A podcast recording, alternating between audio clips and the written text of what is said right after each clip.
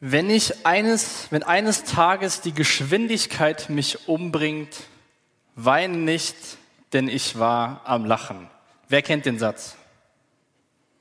Ein paar kennt's. Wenn ihr online dabei seid, könnt ihr das mal in den Chat schreiben. Das hat Paul Walker gesagt. Paul Walker, wer von euch schaut Fast and the Furious? Wer erinnert sich an das Ende von dem siebten Film? Ich habe mal online geschaut unter ein YouTube-Video. Da kam folgender, folgende Zitate, habe ich mal rausgenommen. Hat einer geschrieben, er ist nicht gestorben, er wartet nur im Ziel auf uns. Oder das ist kein Abschied, das war der Moment, wo die Tränen damals geflossen sind. Dazu diese Clips und die Geschichte von Dom ist zu doll. So episch und emotional ist kein anderer Film. Paul Walker war ein toller Schauspieler und der Tod hat vielen Herzen, vielen Fans das Herz gebrochen. Ein anderer hat noch geschrieben, Titanic für Männer.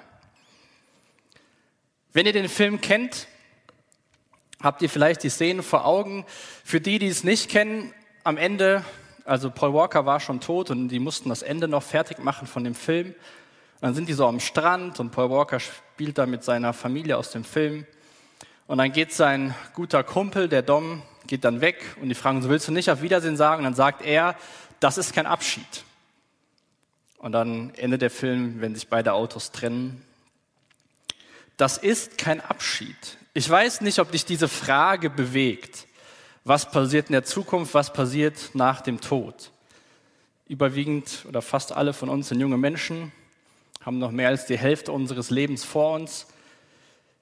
Da beschäftigt man sich vielleicht nicht so stark mit dem Thema Tod. Aber die Menschen in Thessalonich haben sich mit dieser Frage auseinandergesetzt, was passiert mit Menschen, die schon gestorben sind. Und letztes Mal ging es ja um dieses Thema christlicher Lifestyle. Wie sollten wir leben? Und heute beantwortet Paulus Fragen, die diese Menschen aus der Gemeinde dort hatten. So ein bisschen wie so eine QA-Session. Die Menschen haben Fragen, Paulus antwortet ihnen. Denn er war ja nur für circa drei Wochen in der Stadt, nachdem er das erste Mal da war. Hat drei Wochen lang in der Synagoge, also in dem damaligen Gemeindehaus, gelehrt, quasi dreimal sonntags abends satt bei denen in Thessalonich gehabt.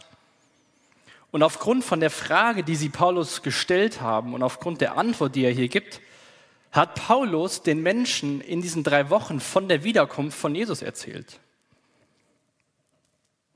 Oder hat auch ihnen erzählt, dass Jesus wiederkommen wird. Und ich finde das super spannend, dass in drei Wochen Paulus dieses Thema aufgreift. Ich weiß nicht, wie du zum Glauben gekommen bist, ob du an Jesus glaubst und ihm nachfolgst und wie sehr du dich mit dieser Frage schon beschäftigt hast. Was passiert, wenn Jesus wiederkommt? Kommt er wieder? Und was passiert nach dem Tod. Und so ist es wie in diesem Film, wo der Dom sagt, das ist kein Abschied, sondern eher ein Auf Wiedersehen, will Paulus diesen Menschen auch aufzeigen, was mit diesen ihren Brüdern und Geschwistern ist, die schon gestorben sind. Wenn ihr eine Bibel dabei habt oder ein Handy mit einer App, könnt ihr gerne mal aufschlagen, 1. Thessalonicher Kapitel 4, und wir schauen uns heute den Rest von Kapitel 4 an und die ersten drei Verse von Kapitel 5. Auch wenn ihr zu Hause seid, lest gerne mit. Und ähm, bevor wir den Text lesen, würde ich gerne mit Vers 18 beginnen heute Abend. Weil da gibt Paulus die Aussage, was sein Wunsch für die Menschen ist und vor allem, was Paulus mit diesen Worten erreichen will. In 1. Thessalonicher 4, Vers 18 lesen wir, Tröstet euch gegenseitig mit dieser Gewissheit. Das heißt, diese Menschen in der Stadt wussten nicht so ganz, was ist mit unseren Freunden, die gestorben sind. Jesus war noch nicht wiedergekommen. Und Paulus erklärt das denen in den Versen davor und sagt, tröstet euch mit diesen Worten.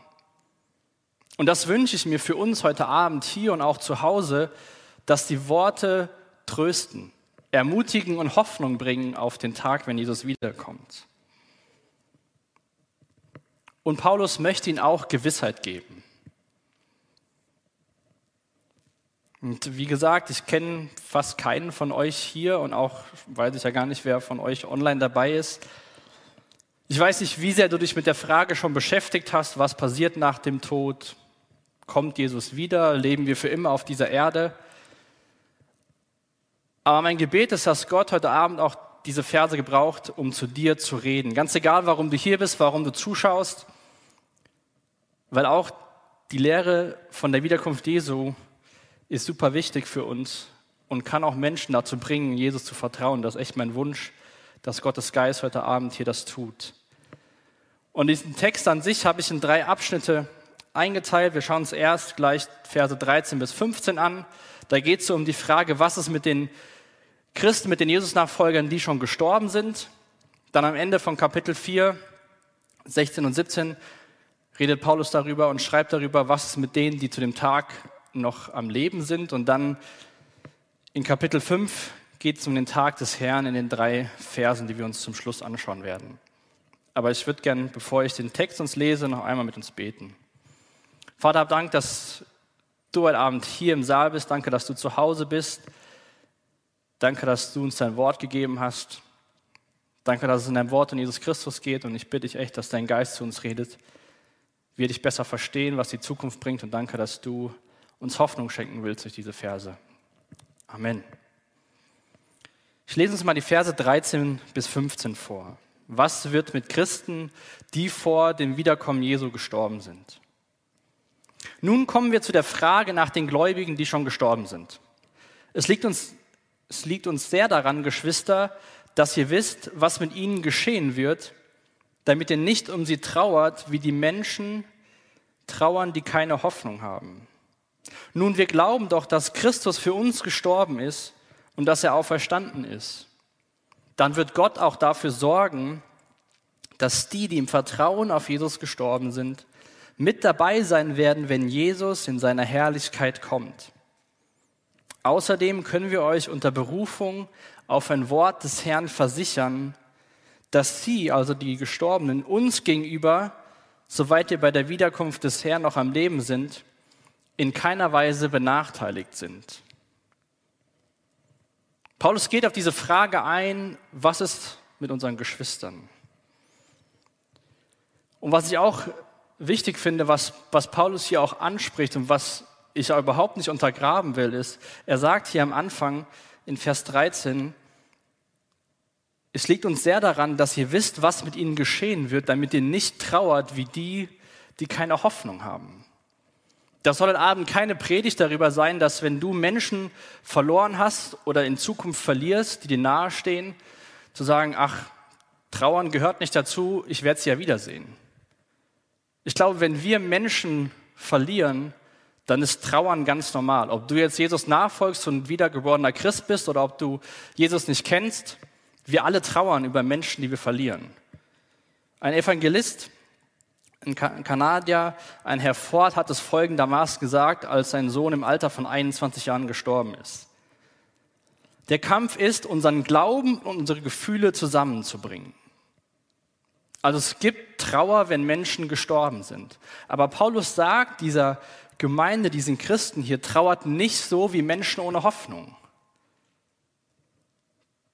Trauert nicht so wie Menschen ohne Hoffnung. Dieser Brief, wenn du vielleicht zum ersten Mal heute Abend dabei bist, in der Zeit, wo es um den Thessalonischer Brief ist, geht, ist ein Brief, der an Christen geschrieben ist. Und deswegen kann Paulus auch diese Worte schreiben, weil das wiedergeborene Christen sind, die eine Hoffnung haben.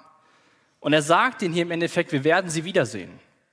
Es ist kein Abschied, sondern ein Auf Wiedersehen, trotz der Trauer.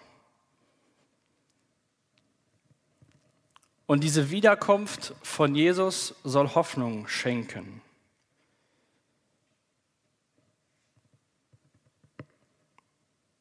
Jetzt sagst du gut, was, was ist mit mir, wenn ich, wenn ich Jesus nicht kenne? Dann wünsche ich mir, dass du heute Abend durch diesen Text Jesus kennenlernst. Und wenn du zwischendurch auch Fragen dazu hast, dann kannst du das gerne online im, im Chat schreiben oder auch an die Nummer schreiben, die eben eingeblendet worden ist. Denn es ist natürlich voll verständlich, dass Fragen aufkommen, warum, wieso und was passiert überhaupt. Und auch gerade damals in der Zeit ging es auch eher so, dass mit dem Tod alle Hoffnung vorbei ist. Und dazu will ich uns mal Zitate vorlesen von Menschen, die damals gelebt haben. Da hat einer gesagt, der Theokrit, nur solange wir leben, besteht Hoffnung für uns. Die Toten haben keine Hoffnung mehr. Wenn unser kurzes Lebenslicht eins erlischt, erwartet uns das Dunkel der ewigen Nacht, hat ein Herr Catull gesagt. Und da haben die Menschen ja gelebt in der Stadt. Sie haben das ja gehört, dass man gesagt hat, Hoffnung besteht nur, solange man lebt. Wenn wir gestorben sind, erwartet uns das Dunkel der ewigen Nacht. Der Tod war damals sicher, der Tod ist auch heute noch sicher, außer Jesus kommt vorher wieder. Freude, Hoffnung und das Lebensgefühl, volles Lebensgefühl gab es nur für Lebende. Nach dem Tod kam Dunkel und Hoffnungslosigkeit. Und das ist diese Beschreibung von Menschen, die nicht auf Jesus Christus vertrauen. Damit kann man sich ja nicht trösten, wenn man sagt, ach gut, danach kommt nur noch Tod und Dunkel, Hoffnung gibt es dann keine mehr. Aber Paulus sagt ja, macht, trauert nicht wie Menschen ohne Hoffnung. Und warum sagt er ihnen das? Das beschreibt er in Vers 14 in unserem Text. Er sagt ja, nun wir glauben doch, dass Jesus für uns gestorben und dass er auferstanden ist. Das ist die Grundlage, warum Paulus sagt, trauert anders. Wenn ihr letzte Woche hier wart oder zugeschaut habt, da ging es schon mal um das Thema Himmel. Nächste Woche geht es auch ums Thema Himmel.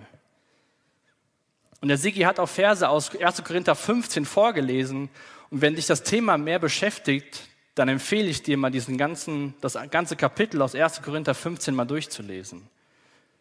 Auch da ist es sehr hoffnungsvoll und mutmachend was die Zukunft angeht. Jesus Christus ist gestorben und auferstanden. Das ist für unseren Glauben super wichtig, dass Jesus nicht im Grab geblieben ist. Wir brauchen einen lebendigen Retter, keinen toten Retter. Und in der Vorbereitung ist mir, dieses, ist mir das apostolische Glaubensbekenntnis eingefallen, wo wir das, wo Christen das auch bekennen. Sie sagen in diesem Bekenntnis, gekreuzigt, gestorben und begraben, hinabgestiegen in das Reich des Todes und am dritten Tag auferstanden von den Toten, aufgefahren in den Himmel. Jesus ist gestorben und Jesus ist auferstanden. Und auch eine Sache, die Paulus im ersten Korintherbrief Kapitel 15 erwähnt, ist, dass wenn Jesus nicht auferstanden ist, dann ist unser Vertrauen auf Gott vergeblich, sinnlos. Und Paulus will diesen Menschen Mut machen zu sagen, ihr werdet eure Geschwister wiedersehen.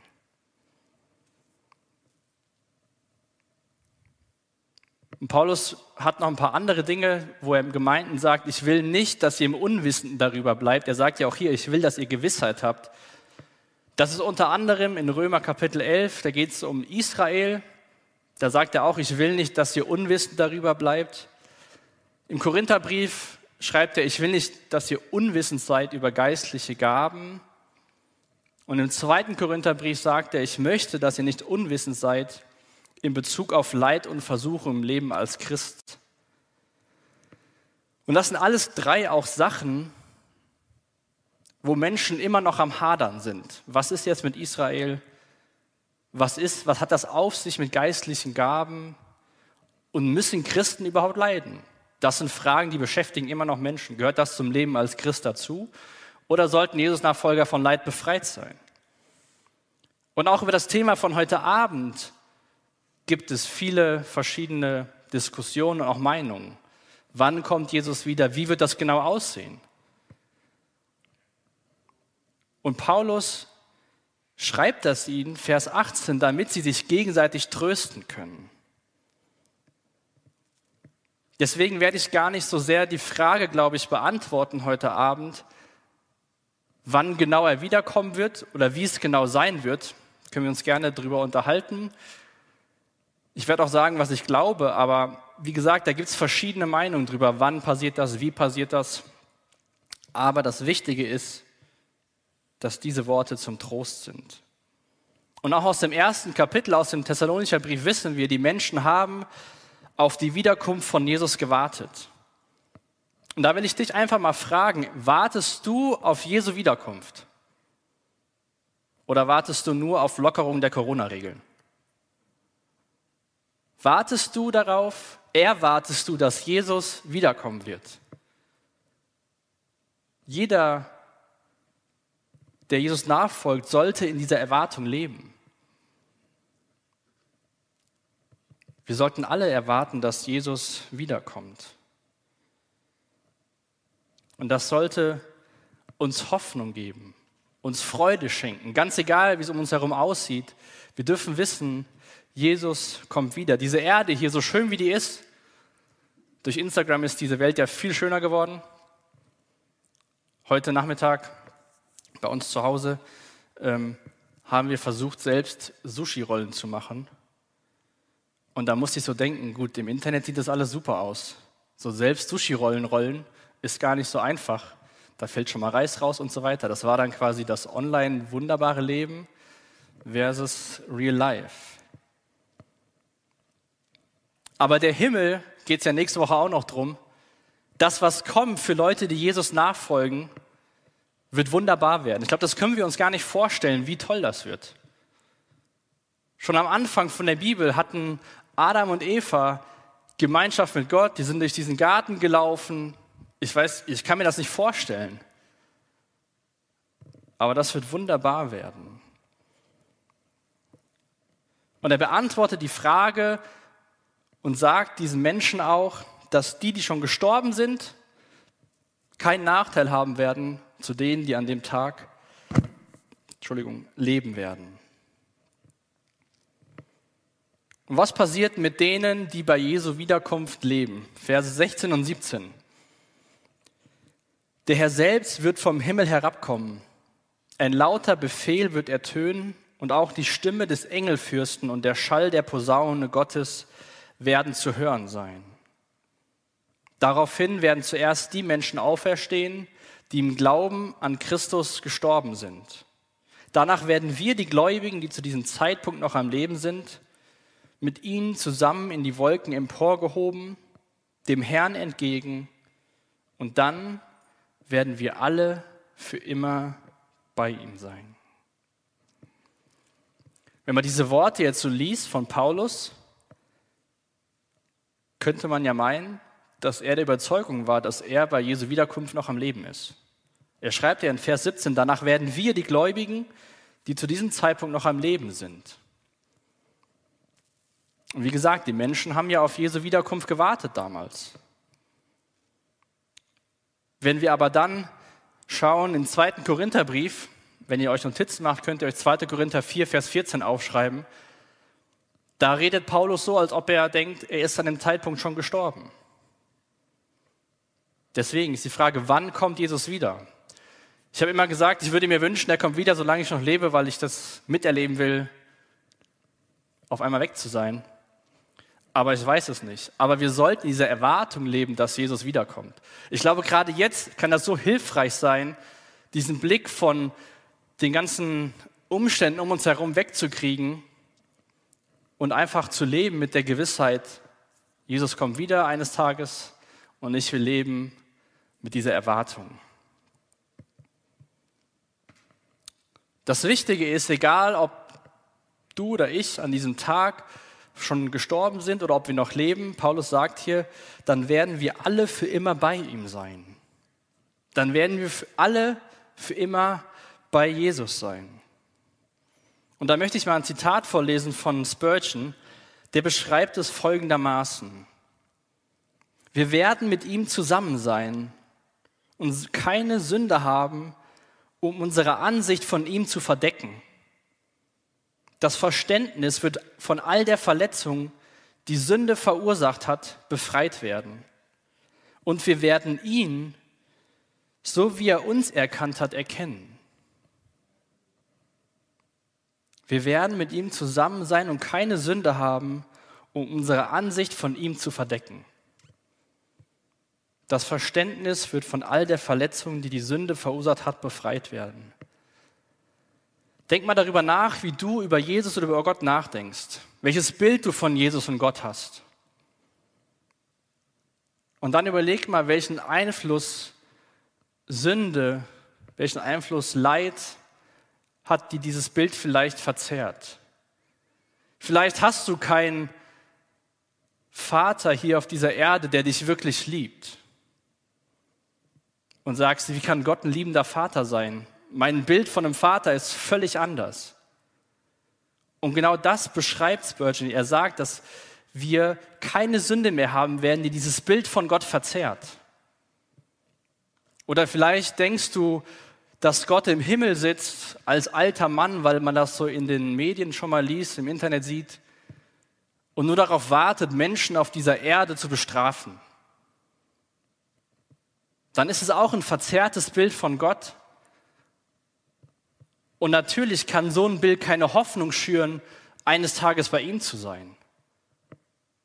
Und darauf freue ich mich, dass eines Tages, wie Spurgeon am Ende hier sagt, ich Jesus wirklich erkennen werde. Natürlich können wir durch Gottes Wort, durch, durch den Satt, durch Bibellesen, durch Gespräche mit anderen Freunden darüber nachdenken und uns gegenseitig daran erinnern, wer Gott ist und wie er ist. Aber immer wieder kann es vorkommen, dass Sünde unser Bild von Gott verzerrt und zerstört. Und deswegen ist das was Wunderbares, wo Paulus den hier sagt, alle, egal ob tot oder lebendig an dem Tag, werden für immer bei ihm sein. Und dann beschreibt er, wie das hier passiert, dass der Herr selbst vom Himmel herabkommen wird. Es gibt einen lauten Befehl, ein Engelfürst wird was sagen, eine Posaune wird erschallen. Und dann werden die Menschen auferstehen, die schon gestorben sind, und dann die, die leben, werden Jesus in den Wolken, lesen wir hier in Vers 17, begegnen. Und auch das finde ich sehr spannend, wenn man schaut durch die Bibel hindurch, hat Wolke im Alten Testament zum Beispiel, war das Volk Israel, als Mose sie aus Ägypten befreit hat, gab es eine Wolke über der Stiftshütte, die Gottes Gegenwart symbolisiert hat. Als Jesus, nachdem er auferstanden ist, zu Gott in den Himmel gefahren ist, ist er auch in die Wolken gefahren. Und Jesus kommt in den Wolken wieder. Wolken haben, ist für uns Menschen sozusagen der Begegnungsort mit Gott, wenn er wiederkommt.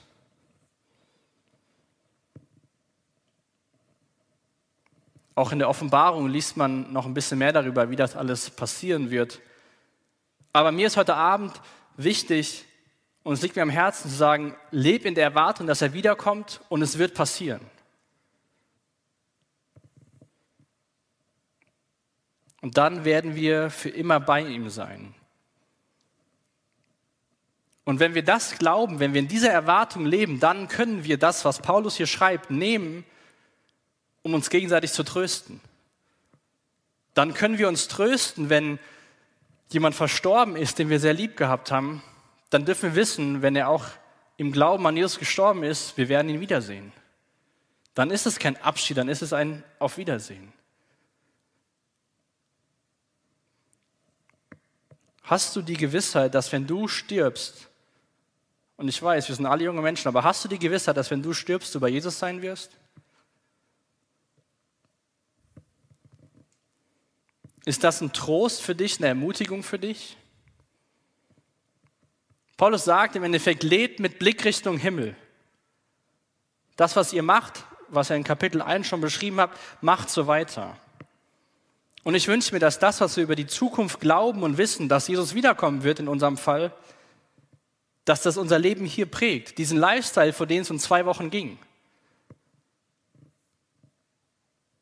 Und letzte Woche war ja auch die Frage, wie das Denken an den Himmel dein Leben verändern kann. Diese Aussage in Gottes Wort, dass Jesus wiederkommt, soll uns Hoffnung bringen. Und natürlich gibt es verschiedene Meinungen, wann passiert das, wie genau passiert das. Aber das Wichtige ist, dass wir glauben und erwarten, dass es passieren wird. Wie gesagt, dieser Brief ist an Christen geschrieben worden, die Jesus nachfolgen. Und Paulus will ihnen auch nicht die Zukunft voraussagen, an dem Tag passiert das, dann passiert das, sondern Paulus will sie trösten. Und auch die Offenbarung, wo viel darüber steht, was in Zukunft passiert, ist dazu geschrieben, das steht im ersten Kapitel, dass jeder, der sie liest, gesegnet wird nur durchs Lesen. Also dass es Hoffnung bringt und Trost.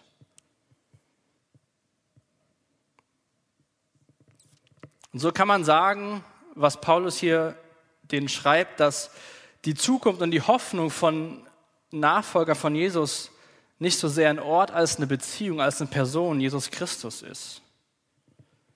Und er sagt ihnen auch, der Tod ist nicht das Ende, sondern der Übergang in die Ewigkeit, in die ewige Gemeinschaft mit Jesus. Und er ermutigt sie, mit dem Wissen, was in der Zukunft passiert, das Leben im Hier und Jetzt zu verändern und das anzuwenden. Tröstet euch. Wenn wir uns jetzt die drei Verse in Kapitel 5 noch anschauen, sehen wir eine nächste Frage, die diese Menschen hatten. Jetzt hat Paulus die eine Frage geklärt, was ist mit den Toten? Und beschreibt auch gleich, was ist mit denen, die noch leben. Und jetzt kam dann die Frage auf, wann passiert das denn, Paulus? Sag uns doch mal, wann. Und lasst uns mal diese drei Verse gemeinsam lesen aus Kapitel 5. Zur Frage nach dem Zeitpunkt und den näheren Umständen dieser Ereignisse braucht man euch nichts zu schreiben, Geschwister. Ihr selbst wisst ganz genau, dass jener große Tag, der Tag des Herrn, so unerwartet kommen wird wie ein Dieb in der Nacht. Wenn die Leute meinen, es herrsche Frieden und Sicherheit, wird plötzlich das Unheil über, die herein, über sie hereinbrechen wie Wehen, die eine schwangere Frau überfallen und es wird kein Entrinnen mehr geben.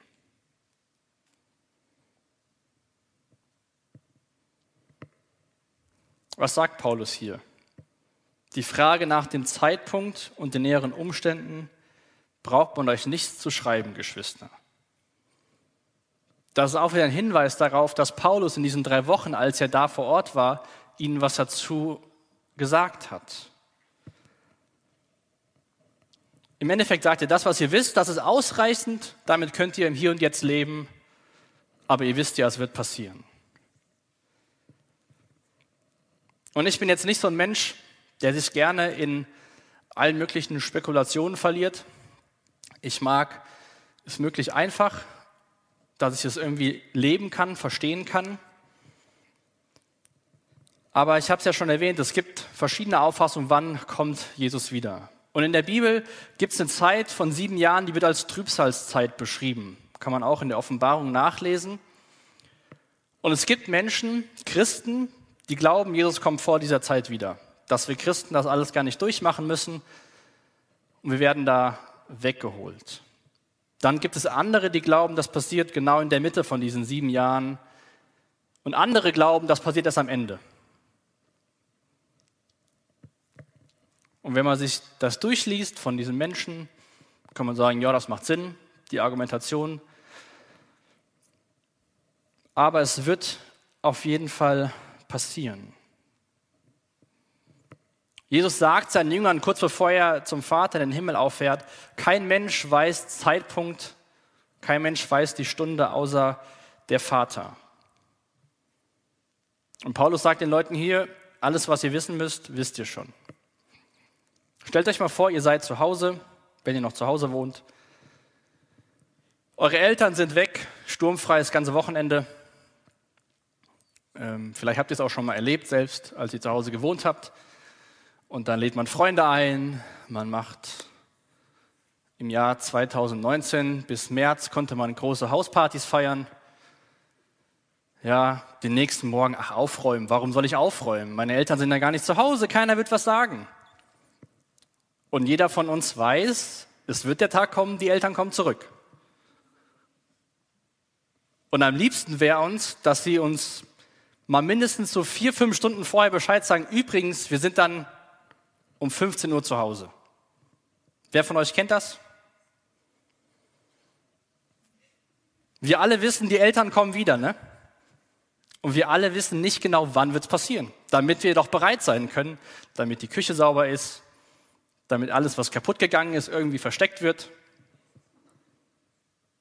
Mit so einer Erwartung dürfen wir rechnen, dass Jesus wiederkommt.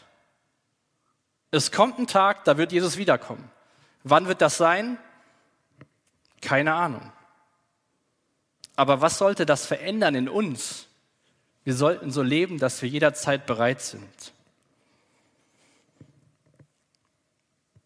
Gott möchte, dass dieser Tag unerwartet kommt, aber er möchte, dass Christen auf dieses Unerwartete vorbereitet sind. Und Gott schreibt das ganz deutlich in seinem Wort, und auch wenn du nicht an Jesus glaubst, Jesus wird wiederkommen. Es wird einen Tag geben, da wird er wiederkommen. Paulus beschreibt ihn als Tag des Herrn. Das ist ein Begriff, den kennen, den kennen wir nicht, aber den gibt es ja schon im Alten Testament, dass Propheten diesen Tag prophezeien. Und der Unterschied ist, für Menschen, die Jesus nachfolgen, ist das ein Tag voller Hoffnung. Sie können freudig darauf hin, hinzuschauen weil das Resultat davon ist, wir werden für immer bei Jesus sein. Wir werden ihn erkennen, wie er wirklich ist. Aber es wird auch ein Tag sein für Menschen, die Jesus nicht glauben und nicht auf Jesus vertrauen, wo Gott diese Welt richtet. Mir hilft das Bild immer zu wissen, dass ich als Person, die auf Jesus vertraut, mein Gericht ist am Kreuz gesprochen worden. Hier vorne im Saal seht ihr eins. Jesus hat dieses Gericht des Vaters auf sich genommen, ist für die Sünde gestorben. Und wenn du darauf vertraust, hat er dich freigesprochen und deswegen können wir uns damit ermutigen. Und wenn du hier im Saal bist, zu Hause bist und Jesus nicht nachfolgst, dann will ich dich wirklich einladen, darüber nachzudenken, an diesen Gedanken der Zukunft. Und ich will dich einladen, dass du Hoffnung bekommst, Freiheit und ein erfülltes Leben, in dem, dass du auf Jesus Christus vertraust. Und dieses Thema Tag des Herrn greift der Paulus auch nochmal in dem zweiten Brief auf, den er dieser Gemeinde schreibt, noch ein bisschen ausführlicher. Aber er sagt im Endeffekt, es kommt plötzlich und unerwartet. Es könnte heute Abend passieren. Wir sollten diese Erwartung haben. Ich weiß nicht mehr, ob das immer noch so ist, ich war 2011 das erste Mal in Amerika und da war es wohl so, dass die amerikanischen Fluggesellschaften in ihren Flugzeugen, es gibt ja immer einen Pilot und einen Co-Pilot, und wenn einer von beiden bekennender Christ war, musste immer einer dabei sein, der nicht an Gott glaubte, weil sie Angst hatten, was passiert, wenn die Christen nicht mehr da sind. Selbst die Fluggesellschaften haben diese Erwartung, dass Jesus wiederkommt. Und Paulus beschreibt das hier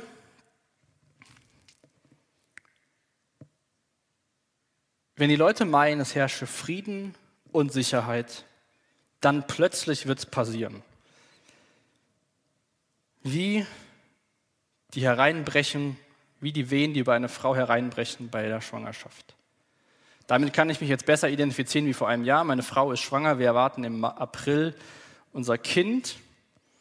Und auch das ist so ein Zeitpunkt. Ich war letztens beim ersten Geburtsvorbereitungskurs online dabei, war ganz interessant, was man so alles lernt der Tag wird kommen. Jetzt ist es in dem Fall so, dass Ärzte auch ein Datum aussprechen. Aber wann es wirklich sein wird, keiner weiß es. Irgendwann werden die Wehen einsetzen und dann ist die Zeit dran. Wenn ihr eine Bibel dabei habt oder eure App, schlagt mal Lukas Kapitel 21 auf. Da sagt Jesus selbst auch was zu dieser Zeit. Dieses plötzlich und Unerwartete. Lukas 21, Verse 34 bis 36. Jesus spricht, hütet euch vor einem ausschweifenden Leben, um vor übermäßigem Weingenuss und lasst euch nicht von den Sorgen des alltäglichen Lebens gefangen nehmen. Sonst wird euer Herz abgestumpft und ihr werdet von jedem Tag von jenem Tag überrascht werden, wie von einer Falle, die zuschnappt. Dann wird er über alle Bewohner der Erde hereinbrechen. Seid wachsam und betet, ohne nachzulassen, damit ihr die Kraft habt, all dem zu entrinnen, was geschehen wird, und damit ihr bestehen könnt, wenn ihr vor dem Menschensohn tretet. Was sagt Jesus als Vorbereitung für diesen Tag? Lasst euch nicht von den Sorgen des alltäglichen Lebens gefangen nehmen. Ich weiß nicht, ob du dir zurzeit vielleicht mehr Sorgen machst. Vielleicht hast du Angst, dieses Jahr die Abiturprüfung zu schreiben, weil das, du mit diesem ganzen Homeschooling nicht so klarkommst. Oder Wechselunterricht und dann ist der Lehrer mal da, mal nicht da. Vielleicht bist du kurz vor dem Ende deiner Ausbildung und hast Sorge, dass du nicht übernommen wirst, weil es für die Firma vielleicht nicht gut aussieht. Ich weiß nicht, mit welchen Sorgen du dich in deinem Alltag beschäftigst. Und Jesus sagt, mit Hinblick, dass, es, dass er wiederkommen wird, lass dich nicht von den Sorgen des alltäglichen Lebens gefangen nehmen. Sei wachsam und bete ohne nachzulassen. Gott will, dass wir für das Unvorbereitete vorbereitet sind. Und heute Abend die Frage, was passiert, wenn Jesus wiederkommt und was bedeutet das für dich? Was bedeutet das für dich, der du gerade zu Hause vor deinem Laptop oder vom Fernseher sitzt, dass Jesus wiederkommt? Bei welcher Gruppe von Menschen müsstest du dich heute Abend einordnen? Bei denen, die Hoffnung haben, die Freude, die auf den Tag hinausblicken? Oder bei der Gruppe von Menschen, wo Gott diese Welt richten wird.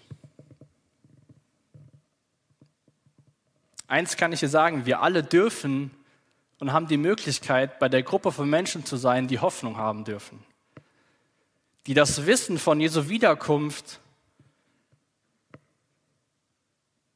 keine Angst zu machen hat. Dieser Tag wird kommen, wie, eine, wie die Wehen über eine schwangere Frau, das steht fest.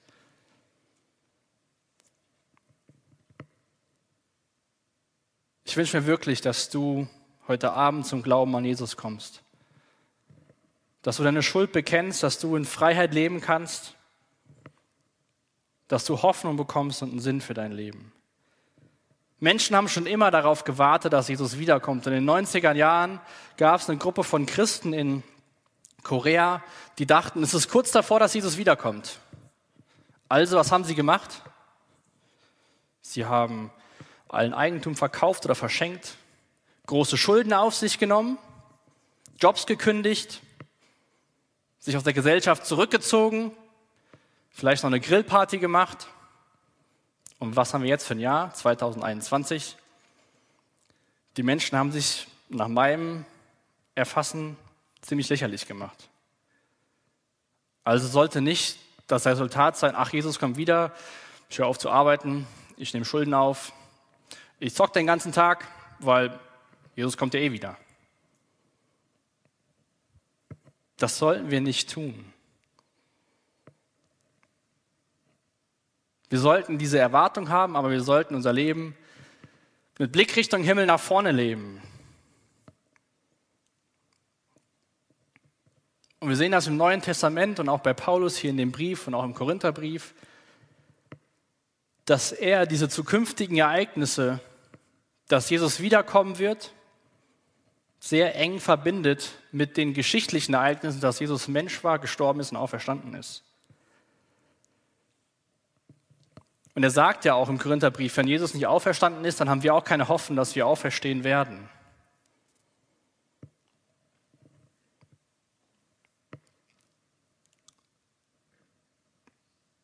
Das ist eine Tatsache, dass Jesus wiederkommen wird. Und zum Abschluss der Predigt könnt ihr gerne 1. Korinther 15 aufschlagen. Ich will mal ein paar Verse vorlesen, ab Vers 20. Da beantwortet Paulus die Frage, was passiert, wenn Jesus wiederkommt. Vielleicht ist es aber auch für dich dran, dass du einfach mal deine Augen schließt und darüber nachdenkst und zu diesem Gott zum ersten Mal redest und sagst, hilf mir zu glauben. Ich werde die Verse aus der neuen Genfer vorlesen 1. Korinther 15 ab Vers 20. Doch es verhält sich ja ganz anders. Christus ist von den Toten auferstanden. Er ist der Erste, den Gott auferweckt hat. Und seine Auferstehung gibt uns die Gewähr, dass auch die, die im Glauben an ihn gestorben sind, auferstehen werden. Der Tod kam durch einen Menschen in die Welt, entsprechend kommt es auch durch einen Menschen zur Auferstehung der Toten. Genauso wie wir alle sterben müssen, weil wir von Adam abstammen, werden wir alle lebendig gemacht, weil wir zu Christus gehören. Aber das geschieht nach der von Gott festgelegten Ordnung. Zuerst ist Christus auferstanden. Als nächstes werden, wenn er wiederkommt, die auferstehen, die zu ihm gehören. Und dann wird Christus die Herrschaft Gott dem Vater übergeben, dann, wenn alle gottesfeindlichen Mächten, Kräften und Gewalten ein Ende bereitet hat, dann ist das Ziel erreicht. Dann werden wir für immer bei ihm sein. Ich will jetzt mit uns beten und lass uns gemeinsam die Augen schließen und ich will wirklich dich darum bitten, dass wenn Gott zu dir redet, dass du nicht dich seinem Reden verschließt. Vielleicht hast du noch nie darüber nachgedacht, dass Jesus wiederkommt. Du bist Christ und du lebst so in deinem Alltag. Dich plagen Sorgen, dich plagen Ängste. Dann leg das ab, bring das zum Kreuz. Und wenn du Jesus nicht kennst, dann will ich dich einladen und will dafür beten, dass du Jesus kennenlernst. Vater, ich danke dir für diesen Abend. Ich danke dir für dein Wort, was wir haben in unseren Hosentaschen. Ich danke dir für diese Zusage, dass du wiederkommen wirst. Ich danke dir, dass für Menschen, die dir nachfolgen, das Beste noch kommt. Und Heiliger Geist, ich bitte dich, dass du diesen Raum erfüllst, die, die Zimmer zu Hause, und dass du zu Menschen jetzt redest, die dich noch nicht kennen, und dass du tust, was nur du tun kannst. Herr, es ist echt mein Gebet, dass jeder heute Abend hier weggeht oder den PC oder das Handy oder den Fernseher ausmacht und mit Hoffnung einschläft. Weil du am Kreuz für diese Personen gestorben bist weil du am Kreuz das Gericht getragen hast, weil du am Kreuz Hoffnung schenken willst. Herr, es geht nicht darum, irgendwo hinzukommen, sondern es geht darum, für immer bei dir zu sein. Herr, du bist wunderbar, du bist wunderschön, du bist das Beste, was uns je passieren kann. Amen. Und wenn du wirklich merkst, dass Gott an deinem Herzen arbeitet und du hier im Saal bist, dann geh zu einem Mitarbeiter. Bete, lass für dich beten. Und wenn du online zuschaust, meld dich im Chat mit der Nummer. Ich wünsche mir, dass du hoffnungsvoll einschlafen kannst heute Abend, weil du Jesus nachfolgst weil er ist wunderbar und das Beste, was dir passieren kann.